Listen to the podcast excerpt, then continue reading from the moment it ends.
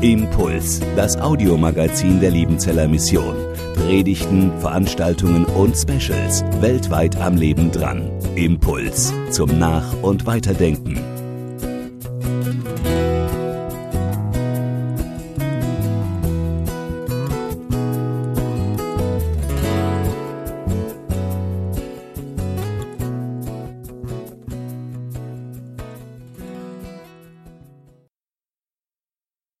Liebe Gemeinde, liebe Zuschauerinnen, liebe Zuschauer, ein Straßenevangelist wurde von einem Zwischenrufer auf der Straße gestört. Wo hatte kein seine Frau her? Ich weiß es nicht.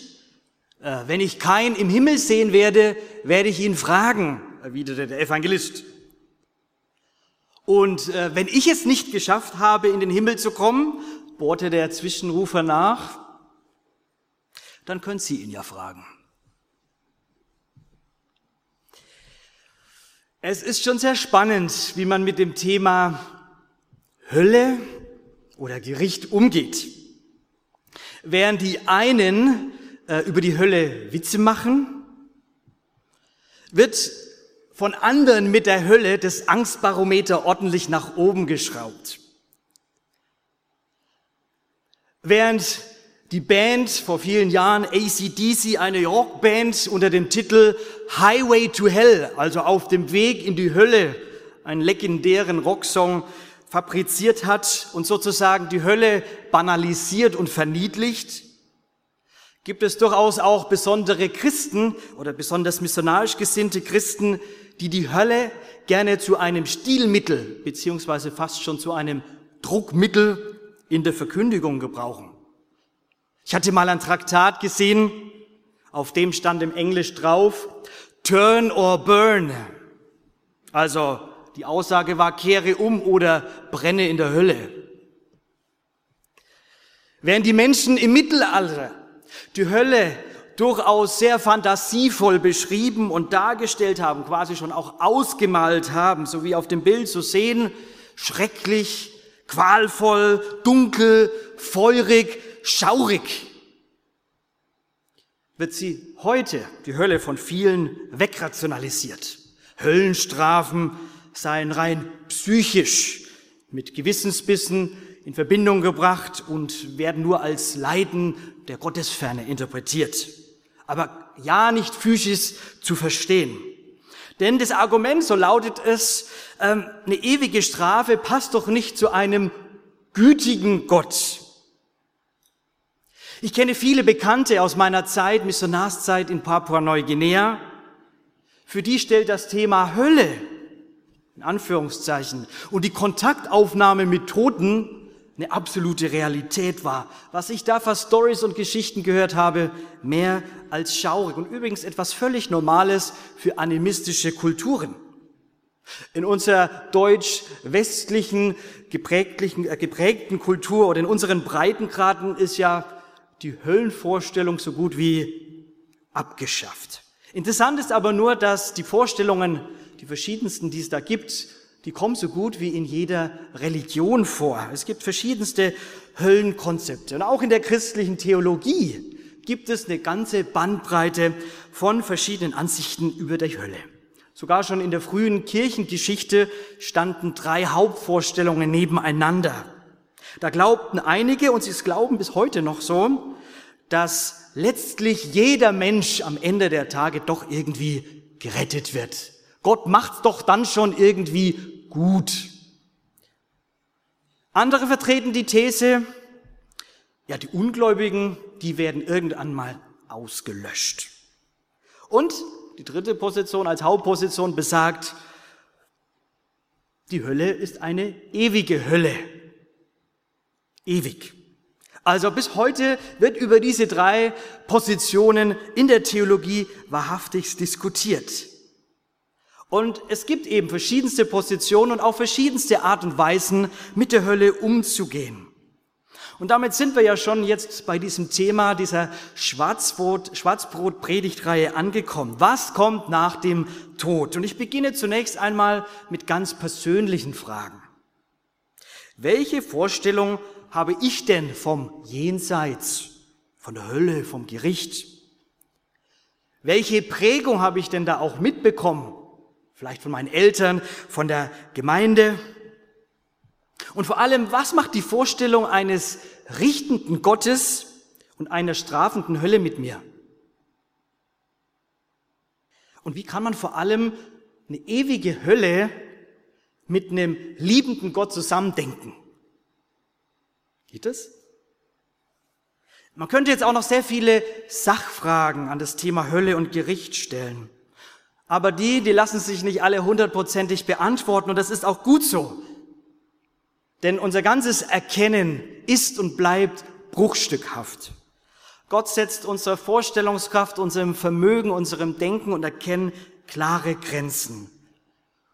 Und so neugierig wir vielleicht auch sein mögen und ganz konkrete Antworten haben wollen würden, Gott lässt uns manchmal auch ganz bewusst im Nebel stehen in diesen besonderen Fragen. Aber wenn wir in die Bibel und in Gottes Wort schauen, dann gibt es auch durchaus sehr, sehr viel Klares, Antworten auf das Wesentliche. Es gibt Tröstendes, Ermutigendes, aber es gibt auch Wachrüttelndes, Ernsthaftes. So auch beim Thema Gericht und Hölle. Und heute möchte ich auf drei konkrete Fragen eingehen und das Thema entfalten. Die erste lautet, und sie sind ein bisschen provokativ formuliert. Warum ist die Botschaft von einem richtenden Gott eine gute Botschaft? Zweitens, was ist die Hölle und warum ist sie ein finaler Ort für viele Menschen? Und drittens, warum brauchen Jesus-Gläubige keine Angst vor dem Gericht und der Hölle haben? Also starten wir mit der ersten Frage. Warum ist die Botschaft von einem richtenden Gott eine gute Botschaft? In Hebräer 9, 27 heißt es, und wie es den Menschen bestimmt ist, einmal zu sterben, danach aber, ja was denn, was danach? Danach aber des Nichts? Nein. Danach aber der Himmel für alle? Nein. Nein, es heißt danach aber das Gericht. Oder doch, der Himmel für alle? Für Christen, für Atheisten, für Hinduisten, Buddhisten, Juden, Moslems oder sogar vielleicht für die Islamisten? Der Himmel für alle? Egal, äh, was ich geglaubt habe, egal, wonach ich mich ausgerichtet habe, egal, was ich gelebt habe, was ich getan habe, das wäre doch äußerst komisch, oder? Das wäre doch auch ungerecht. Nein, die Bibel sagt, sterben müssen alle Menschen, aber sie sterben nur einmal und danach, darauf folgt das Gericht. Daran glauben wir als Christen. Wir haben es jetzt in diesem Gottesdienst heute noch nicht bekannt, aber wie heißt es im Glaubensbekenntnis? Von dort wird er kommen, zu richten die Lebenden und die Toten. Die Vorstellung also eines richtenden Gottes und des Endgerichts ist für Menschen, die mit Gott überhaupt nichts am Hut haben, völlig irrelevant. Die juckt es nicht.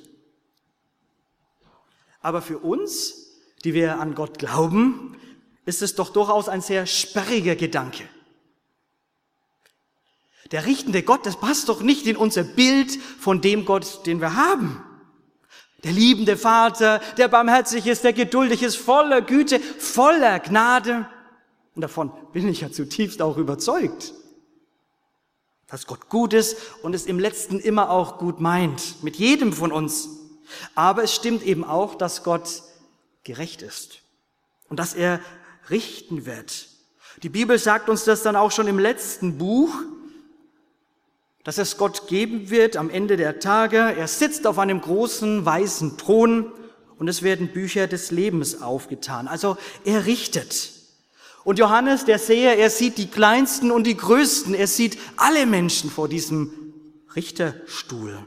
Und dort werden Bücher aufgeschlagen. Es heißt dort, in denen steht, was jeder getan hatte. Und aufgrund dieser Eintragungen werden die Toten gerichtet. Jeder wird das Urteil empfangen, das seinen Taten entspricht. Und selbst Lukas schreibt schon in Apostelgeschichte 17, er hat nämlich einen Tag festgesetzt, an dem er durch einen von ihm bestimmten Mann über die ganze Menschheit Gericht halten und über alle ein gerechtes Urteil sprechen wird. Ja, der Tod kommt, todsicher danach aber auch das Gericht. Und das betrifft alle, dich und mich. Jeder, jede hat vor dem Richterstuhl unseres dreieinigen Gottes zu erscheinen, sich zu verantworten. Ich habe jetzt heute Morgen keine Zeit im Rahmen der Predigten eine gewisse biblische Rundschau über verschiedenste Gerichte zu machen, aber die Tatsache, dass das Gericht kommt. Aber komme ich mal auf die Ausgangsfrage zurück.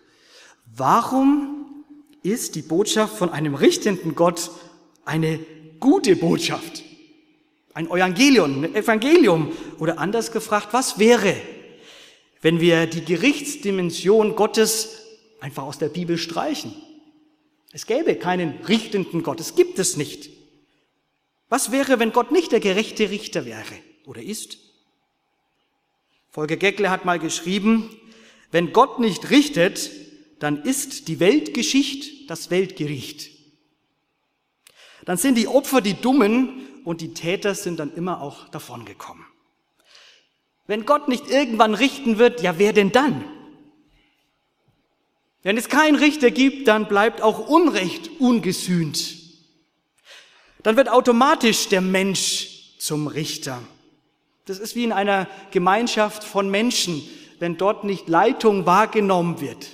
Da gibt es immer welche, die dann automatisch die Leitung übernehmen. Und die tun das oft auf sehr subtile Weise. Wenn Gott nicht richtet, dann wird die Vergeltung in Raum und Zeit zum absoluten Gebot aller Opfer.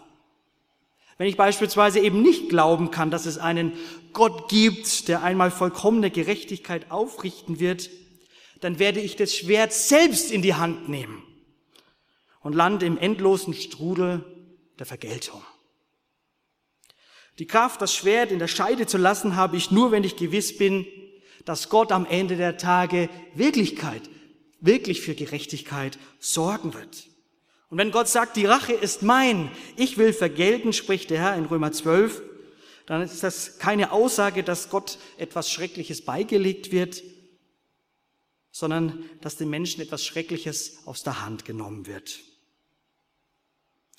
Wenn wir Gott nicht mehr als Richter haben oder als Richter sehen, dann können wir auch nicht mehr von Gott als Sieger reden. Denn das Gericht ist letztlich die Durchsetzung des Sieges. Jesus, er ist der Sieger. Der Tag des Gerichts ist daher ein Tag der Freude, weil das Böse endlich unterliegt und weil das Böse endlich abgeschafft wird. Es wird keine Kriege mehr geben, keine Ausbeuterei von Schwachen und Armen, keine, und ich werde mal konkret, keine Zwangsprostitution, kein Frauenhandel, kein Kindesmissbrauch, alles vorbei, kein gottloses und zügelloses Treiben mehr, kein Streit, keine Verletzung, keine Versuchung, kein Egoismus, keine verhärteten Herzen mehr und letztlich kein Tod. Mit all diesem Bösen wird aufgeräumt. Das macht die Botschaft von einem richtenden Gott nochmals zu einer guten Botschaft. Denn nur vom Gerichtshintergrund macht das Evangelium überhaupt Sinn. Und dazu noch ein wichtiger Aspekt, und ich könnte es nicht schöner sagen wie Dietrich Bonhoeffer. Er sagt, Gott will nicht, dass der Mensch sich fürchtet. Auch nicht vor dem letzten Gericht. Er lässt uns wissen, nur allein darum, damit wir Menschen den Weg finden zu Jesus Christus, damit wir umkehren von unserem bösen Weg und ihm, Jesus Christus, zu begegnen suchen. Gott will den Menschen nicht erschrecken. Er schickt uns das Wort vom Gericht nur, damit wir umso leidenschaftlicher, umso gieriger nach der Verheißung der Gnade Gottes greifen, damit wir erkennen, dass wir vor Gott nicht bestehen können aus eigener Kraft, dass wir vor ihm vergehen müssten aber dass er trotz allem nicht unseren Tod, sondern unser Leben will. Gewaltig. Wow, Gott, er will das Leben, er will die Umkehr und er hat überhaupt keinen Gefallen am Tod des Menschen. Und er will uns vom Gericht bewahren, er will uns davor erretten. Er will uns letztlich am jüngsten Gericht das geben, was wir als Menschen zutiefst gewollt haben. Und wir werden es bekommen so oder so. Also, warum ist die Botschaft von einem richtenden Gott eine gute Botschaft? Weil Gott Leben rettet, Unrecht richtet und Gerechtigkeit aufrichtet. Kommen wir zur zweiten Frage. Was ist die Hölle? Und warum ist sie ein finaler Ort für viele Menschen? Kleine Klammerbemerkung. Gestern beim Abendgebet betet meine Frau, danke Herr, dass du den Delf geholfen hast und dass er jetzt für die Helle vorbereitet ist. Ich dachte, na ja, so vorbereitet für die Helle, also äh, ja, sie meinte meine Predigtvorbereitung. Aber ich lese mal 2. Thessalonicher 1, 8 und 9. Da schreibt Paulus, Jesus wird die zur Rechenschaft ziehen, die Gott nicht als Gott anerkennen und nicht bereit sind, das Evangelium von Jesus, unserem Herrn, anzunehmen. Die Strafe, die diese Menschen erhalten, wird ewiges Verderben sein, sodass sie für immer vom Herrn und von seiner Macht und Herrlichkeit getrennt sind. Jetzt braucht, gebraucht Paulus hier in diesen Versen weder das Wort für Hölle oder für sonst irgendetwas, aber es wird sehr deutlich, was die Hölle ist. Er redet von auf ewig verderbt sein und von ewig von Gott getrennt sein. Die Hölle ist also nicht so sehr ein Ort, sondern vielmehr ein Zustand, ein Zustand unwiderruflich von Gott getrennt zu sein, der Quelle des Lebens. Das griechische Wort für Hölle, und das Wort in der Einleitung ja schon gesagt, es ist Gehenna. Es kommt von Gehinnum, dem Hinnomtal. Und ich muss jetzt nicht alles nochmal wiederholen, was Johannes gesagt hat. Auf alle Fälle, wenn Jesus von der Gehenna der Hölle gepredigt hat, hatten seine Zuhörer durchaus verschiedenste Assoziationen und Vorstellungen. Es entwickeln sich auch im Laufe der Jahrhunderte verschiedenste Vorstellungen zu diesem Hinnomtal. Zum Beispiel auch die Vorstellung, dass Götzenanbeter in der Gehenna schreckliches Leiden werden. Oder zur Zeit der Evangelien schreibt der Rabbi Johannan, dass sich dort zwischen zwei Palmen ein Loch befindet, aus dem immerfort Rauch austritt. Und hier sollte der Eingang zur eigentlichen unterirdischen Hölle sein. Und auch in der jüdischen Apokalyptik im zweiten Jahrhundert vor Christus entwickelt sich diese Vorstellung, dass dort die Feuerhölle im Anschluss an das Endgericht liegen wird. Das war so gängige Lehre, gängige Vorstellung. Jesus, ja, er spricht von der Hölle. Er lehrt sie sogar. Aber es wird im Allgemeinen sehr wenig im Neuen Testament von der Hölle geschrieben. Sie ist deswegen auch kein Hauptthema. Wichtig scheint mir aber an der Stelle noch zu sein, und das ist jetzt ein kleiner Exkurs, dass wir die Hölle nicht mit einem anderen Begriff verwechseln. Und zwar mit dem Begriff des Totenreiches. Martin Luther, so sehr wie wir ihn schätzen, hat da an mancher Stelle etwas unpräzise übersetzt, vor allem in dieser Geschichte aus Lukas 16 vom reichen Mann und dem armen Lazarus, die nach ihrem Tod eben, ja, Luther übersetzt in die Hölle kam, der Reiche. Das heißt eigentlich Totenreich. Er kommt ins Hades. Den Hades. könnte auch direkt übersetzen, der Unsichtbare. Und dieser Hades, das Totenreich, der entspricht einem hebräischen Begriff, der wird dann auch gleichgesetzt, auch im Neuen Testament, weil es ist der Sheol, das Totenreich. Und das, diesen Sheol könnte man auch als den Fordernden übersetzen. In Sprüche 30 heißt es mal über diesen Sheol, dass er nie genug hat. Er verlangt sozusagen nach den Toten, er ist gierig. Und im Totenreich, so wie es uns in dieser Beispielgeschichte aus Lukas 16, für mich ist das kein Gleichnis, sondern eine Beispielgeschichte, wird von diesem Ort geschrieben, wo der Reiche ist. Es ist ein Ort der Qual, wo der Reiche Durst und Hitze leidet und ein Stück weit gefangen ist. Dieser Ort, er wird als Durchgangsstation verstanden, dieser verstorbenen Seelen allgemein oder der verstorbenen Geister, ja, die dort auf das letzte Gericht warten. Aber was will uns auch diese Beispielgeschichte Lukas 16 sagen? Was ist da so brisant daran? Wir sollten festhalten, dass es nach dem Tod zwei jenseitige Orte gibt. Eben hier neben dem Hades Sheol gibt es eben auch den Schoß Abrahams wo sich der arme Lazarus vorfindet. Im Talmud, der die 613 Gebote und Verbote der Tora erklärt und den Juden die wichtigsten Fragen des Alltags auch gibt, erwähnt sowohl Abrahams Schoß als auch das Paradies als die letzte Heimat der Gerechten. Also der Abrahams Schoß wird da mit dem Paradies gleichgesetzt. Die Heimat der Gerechten. Und zwischen diesen beiden Orten gibt es eine große Kluft, einen großen Abgrund, der definitiven Charakter hat. Es gibt klare Grenzen und Festlegungen. Es ist zwar sehr interessant, dass der Reiche ja dann auch ins Gespräch kommt mit dem Armen und mit Abraham, aber dass der Reiche nie darum bittet, dass er aus diesem Hades herauskommt, dass er da raus will. Das macht er nicht. Ich glaube aber auch, dass dieser komplette Dialog, Lukas 16, ein Dialog aus dem Jenseits für uns eine Botschaft hat im Hier und Heute, im Diesseits. Wer Ohren hat zu hören, der höre. Aber jetzt wieder zurück zur Hölle und was hat Jesus über sie gesagt? Ja, für Jesus ist die Hölle auch der Ort des göttlichen Gerichts. Ja, er warnt davor, drastisch, eindringlich. Matthäus 5 haben wir schon gehört. Und er sagt, ihr habt meinen Vater zu fürchten, der den Menschen mit Leib und Seele in der Hölle verderben vermag. Matthäus 10.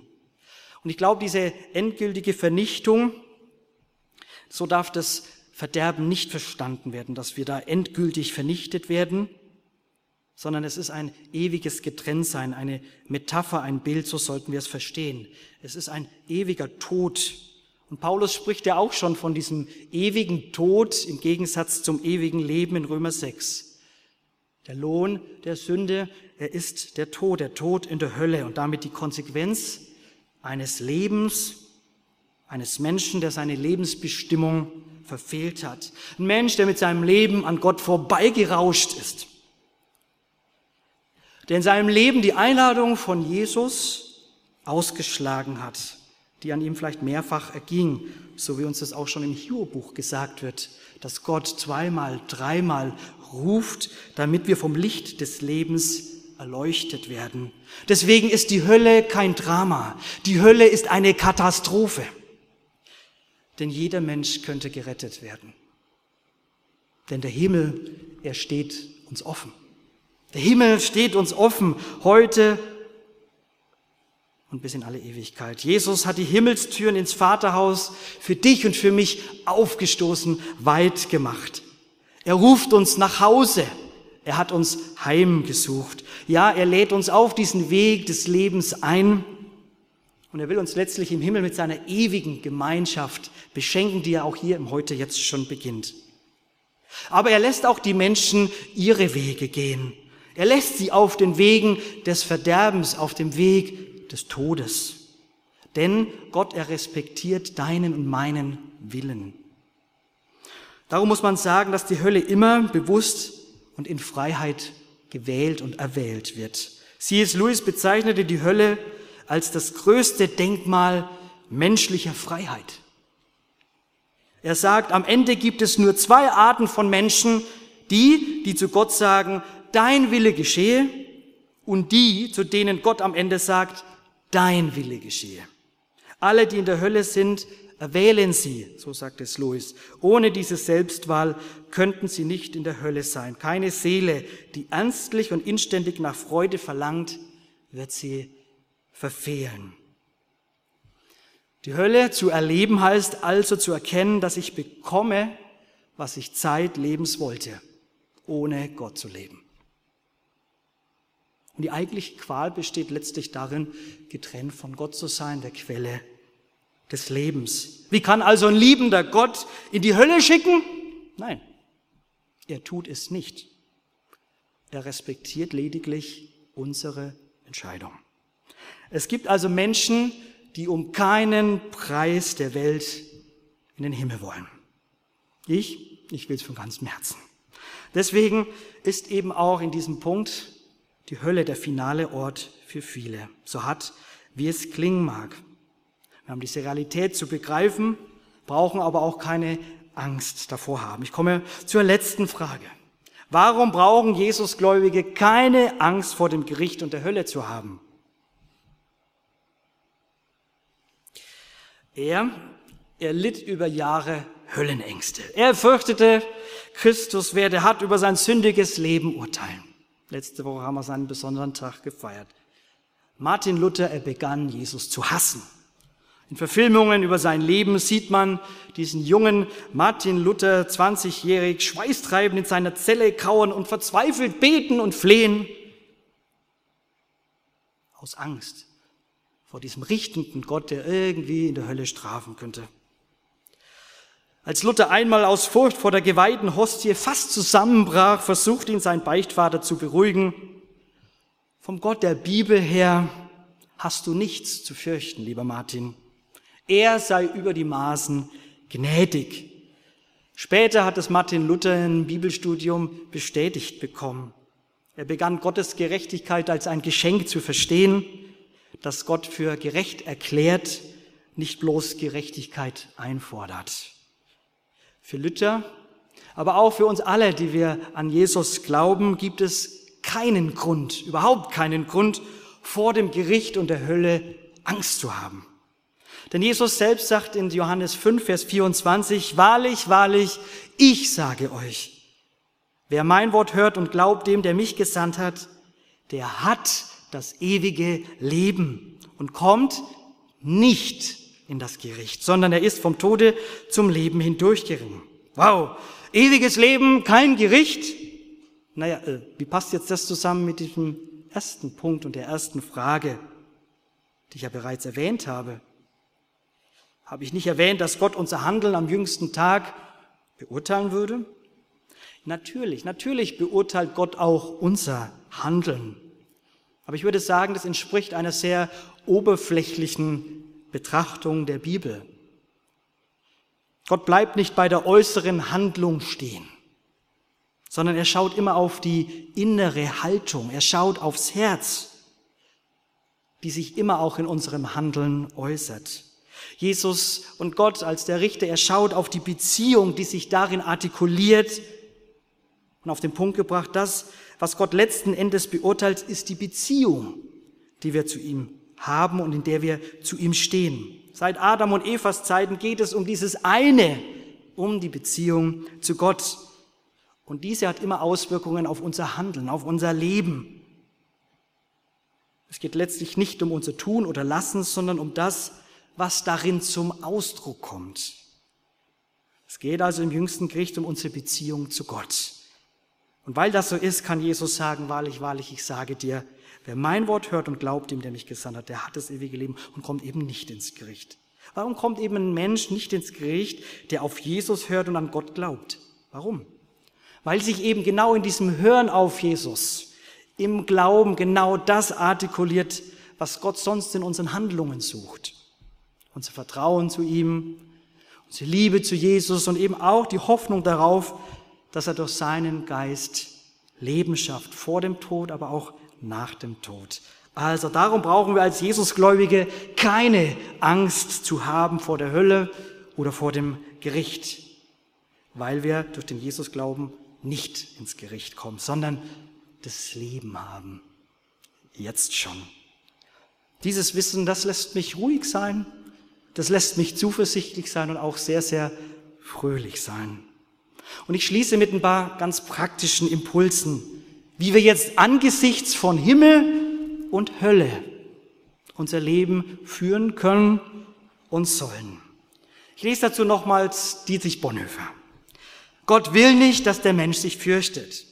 Auch nicht vor dem letzten Gericht, sondern er lässt den Menschen das alles wissen, damit sie heute schon in der Offenheit und im Licht des letzten Gerichtes ihr Leben führen. Heute schon in der Offenheit dieses Lichtes.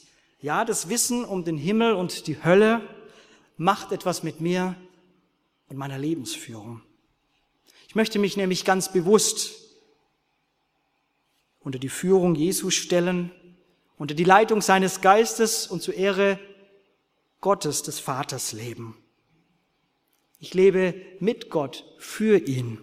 Und ich setze das ein, was er mir an Ressourcen gegeben hat, an Gaben, an Zeit, an Geld, an Talenten. Bis er wiederkommt, möchte ich mit dem wuchern und am Ende als ein treuer Knecht befunden werden. Das Anliegen von Reinhard Bonke, hinter dem kann ich voll stehen. Ich würde mal sagen, auch wir als Liebenzeller Mission, auch wenn es etwas plakativ ist. Ich will nur eins, sagte er mal. Die Hölle leer und den Himmel voll. Die Hölle leer und den Himmel voll. Ja, wir wissen vom Sinn des Gerichts. Wir wissen um die Realität der Hölle. Aber wir reden von Jesus und laden zum Glauben ein. Dabei erklären und bezeugen wir, was Jesus getan hat, im Leben sterben und auferstehen, was er erwirkt hat. Wir haben eine Frohbotschaft und keine Drohbotschaft. Was Fröhliches. Wir müssen nicht das Gericht in dem Sinne predigen oder die Leute mit der Hölle in den Himmel treiben. Übrigens, nirgends im Neuen Testament, bei all den evangelistischen Verkündigungen, sei es bei Petrus, bei Stephanus, Paulus, kommt die Hölle vor. Wir stellen letztlich den Menschen vor die folgende Frage. Was willst du, lieber Mensch, dass Gott dir tun soll? Das ist die entscheidende Frage. Und die, die wird übrigens auch in den nächsten Tagen gestellt. Vielleicht nicht so wortwörtlich, und zwar beim Hoffnungsfest. Wenn Menschen eingeladen werden, Jesus kennenzulernen und ihm zu folgen. Das war die Schleichwerbung. Einschalten und einladen. In den Abendprogrammen geht es um die Schlüsselperson, die von sich sagt, fürchte dich nicht. Ich bin der Erste und der Letzte und der Lebendige. Ich war tot und siehe, ich bin lebendig von Ewigkeit zu Ewigkeit und habe die Schlüssel des Todes und der Hölle. Wie gut, diesem Bretter zu gehören. Amen.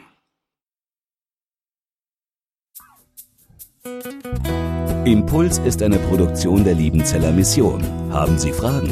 Würden Sie gerne mehr wissen?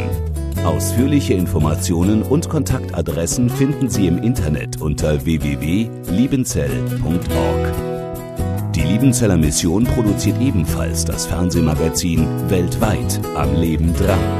Informationen zur Sendung und zum Empfang gibt es unter www.weltweit-magazin.de.